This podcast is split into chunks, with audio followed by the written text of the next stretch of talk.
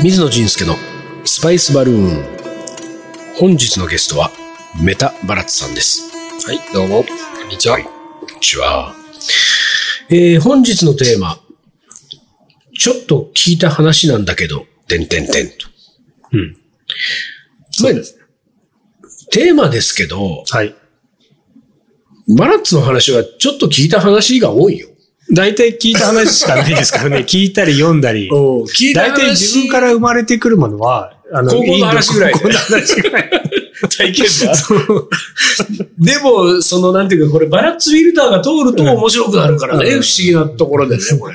ちょっと聞いた話が。だから、その、ちょっと聞いた話も、本当にその聞いた話がそのまんま、こっちに届いてるかどうかは、だいぶ定かじゃないんですよ。やっぱりバラッツが面白おかしくしちゃってるところもまた。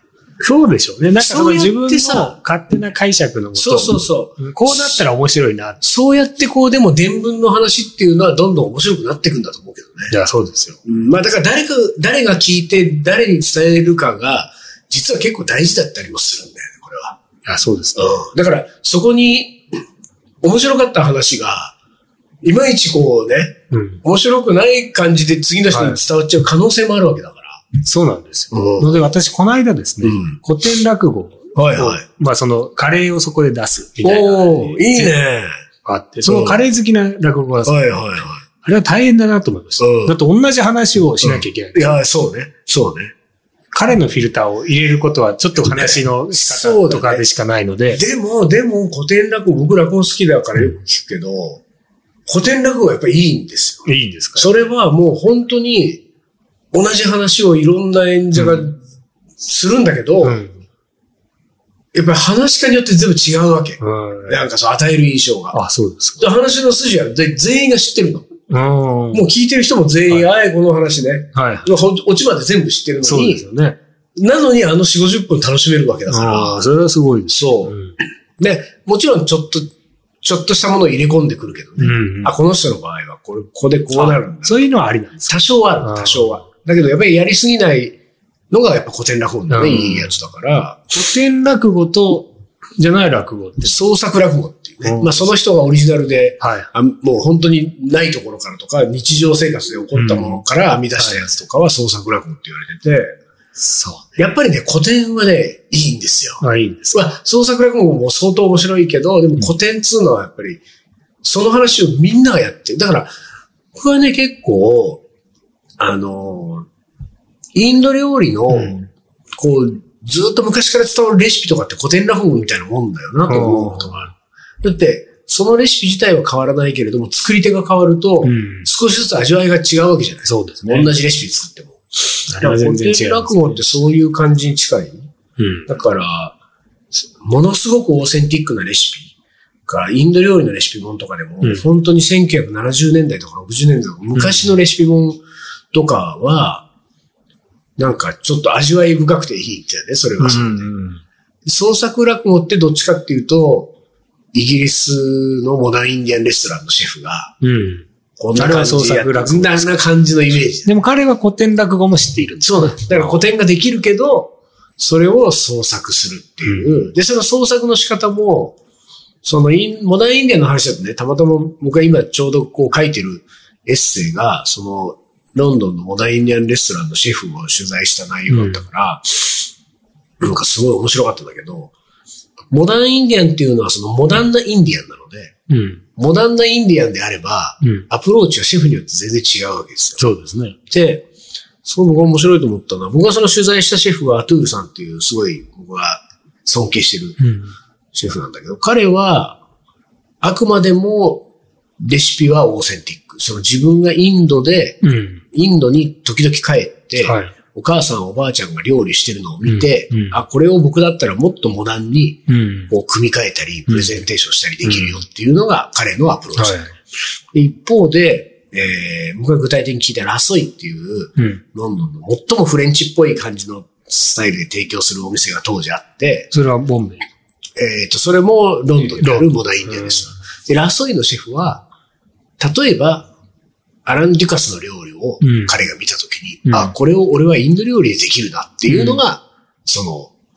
ラソイのはい。シェフの考え方。だからそれは内側から外側を見るのか、うん。外側から内側を見るのかで違うんだっていう話をしていて、うん。だからモダンインディアンって言ってもいろいろあるんだよ。うん。で、あと僕が一番最初に出会ったモダンインディアンレストランはシナモンクラブって、これもロンドンのお店なんだけど、シナモンクラブなんだけど、そのシナモンクラブはビビックっていう、ビビックシンっていう、私その人 BBC のあれで見たことあります？あ、本当にそうそう。で、彼、もうすごい有名なシェフじゃない、うんで、彼の考え方は、目の前に食材を持ってきてくれと。うん。そんな番組です。そう。そっから僕は編み出すからっていうモダンインディアンの作り方だって言ってて、本当にそのモダンインディアンっていうふうにくくられてても、そのシェフによってアプローチが全部違うから、なんかそ、モダンインディアンはモダンの面白さがあって、うん。でも創作っていうのはモダンインディアンもジャズみたいですか？う、まあそういう感じだよね。即興に近いから。で、創作はじゃあそれで言うとクラシックみたいな。うんでもクラシック音楽ってもう楽譜があって、うん。で、それはなんかその、じゃあ、これはブラームスですとか、これはベートーベンですの作曲のなんとかっていうのが、ピアノソナタってあったら、もうその楽譜は決まってるんだけど、その時代ごとに、国ごとに作曲家じゃなくてその演者がうん変わると、うん。違うって聞こえるわけじゃない。うん。だからそういうこう、いわゆる古典みたいなもん。で、インド料理は、その古典があるんだよね。うん。その、代々伝わっている、はいそのレシピとか、それは家庭料理でもあるし、レストランでも、うん。そのボスから習ってはい、また受け継いでっていうのがあるから、古典のレシピっていうのは、結構面白いなと思ってて、で古典、インドの古典のレシピを、ちょっと紐解いて、うん。紐解いて。紐解いて、あ、私。うん、お願いとして。そうね。自分の固定って言えば、まあ、そう、おか、おばあさんですからね。うん、なるほどね。そういうのは、なんかその自分の中で、うん、最近いい、やってみたいなと思っているのは。うんそのうちのおばあさんは、うん。モダンインディアみたいですね。というのは、日本に来てるじゃないですか。あ、そうだね。で日本に来たら、うん。あ欲しいものがないわけですから、はいはいその与えられた食材でうん即興的に何かを作らなきゃいけないっていうので、まあ日本の家族は待ってるわけだそうそうですね。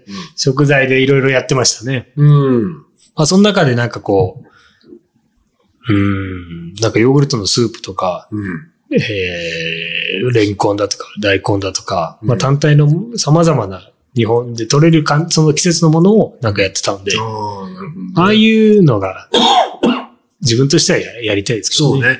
なんか、じゃあバラッツはモダンインディアン派かもしれないね。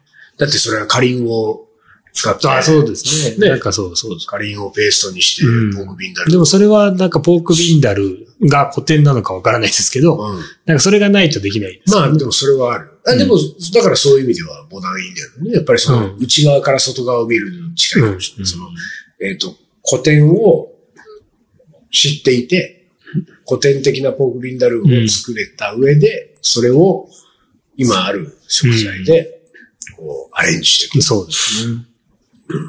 だから、その、インドでインド料理をそういうアプローチで、インド料理における古典的な、すごくクラシカルなレシピを整理している研究者とかいないのかね。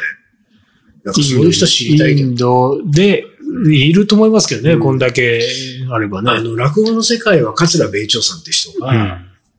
確か彼は人間国宝とかなったのかな、うん。彼は、その、自分が話し家として講座に上がる、もう本当に大名人って言われている人だけれども、えー米朝さんは一方で、えー古典落語の研究家でもあった。うん。その落語ってものって、その多分江戸時代とかから、うん。こう誰かが話、こう語り継がれて、うん。その話が残ってきてるのそうで、その、元々がどういう話だったのかとか、どういう流れで変化していったのかみたいなことを研究する確かね、研究者としても一流で、うん。すごい功績を残している。ああ、そう。だからその研究者でありながら話し家、プレイヤーでもあるっていう人がいたけれども、でもなんかインド、インド料理の世界でそういう人がいたら、うん。今作られてるポークビンダルーはこういうものだけれども、そのクラシックなレシピは、うん。こういろいろ探して掘ってみるとこれだったみたいなことが、うん。こっからポークビンダルーは大きく、こういう材料が途中で入るようになったとか、うんこのプロセスが入るようになって変化して今に至るみたいな、うん。あ、そういう研究は面白いでしょうね。ね、そういうのをなんかやっうんてくれる人がいないかな。インドの代表的な料理、例えば50個とか100個ぐらいで、ほ掘っていくのね。そう、アルゴビって言ったらもう、そうですね。一番固定はこれです。うん。さあ、例えば、そのサグパニールとかね。うんそうそうあれも。いろんな手法あるじゃない、今うんは。ね。だけど、大元はこれだったみたいなのかうな。それ、欲しいな。ん。いや、それは欲しいですね。だからさ、そういう人さ、探すのバラッツ得意じゃん。そういう人を探すの。うんまあ、大体あの、インド人を探すときはバラッツに頼むってことになるんですよ。チャローインディアの、なんか旅の途中でね、なんかキーワードが出てきて、あの、これってなんかもうちょっとなんかないのかねっていう時に、大体バラッツが、あの、キーパーソンを探し出してくる。インドの中ではね。そうそう日本では野口さんが見つける。あ、まあそうね。でもこれはほら、インドに、日本に今のところなんかいなさそうじゃない、うんそのインドのクラシックレシピを整理している研究家って。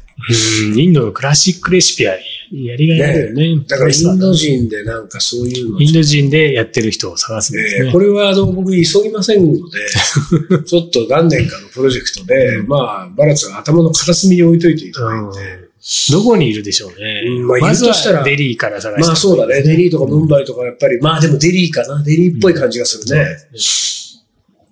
デリーで、でも、大学教授とかうん、そのあたりが怪しい比較ですね。文化、そういう学部あるのかね、うんあるある日本っていうね、そういうところの、うん。いや、い、いるか、アメリカかイギリスにいるかもしれませんけどね。イギリスとかの可能性もあるかもね。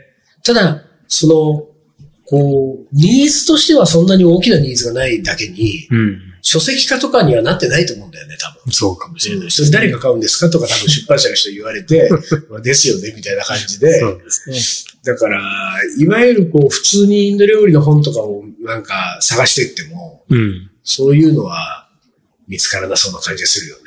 うん。あの、なんかクラシックインディアンとかにさ、ないんだよね。うん、で、クラシックインディアンとかっていうタイトルのついたものはありますよ。うん。あるけれども、そういう、ちょっと、なん、なんていうか、本当にそこを突き詰めたようなものっていうのはうん。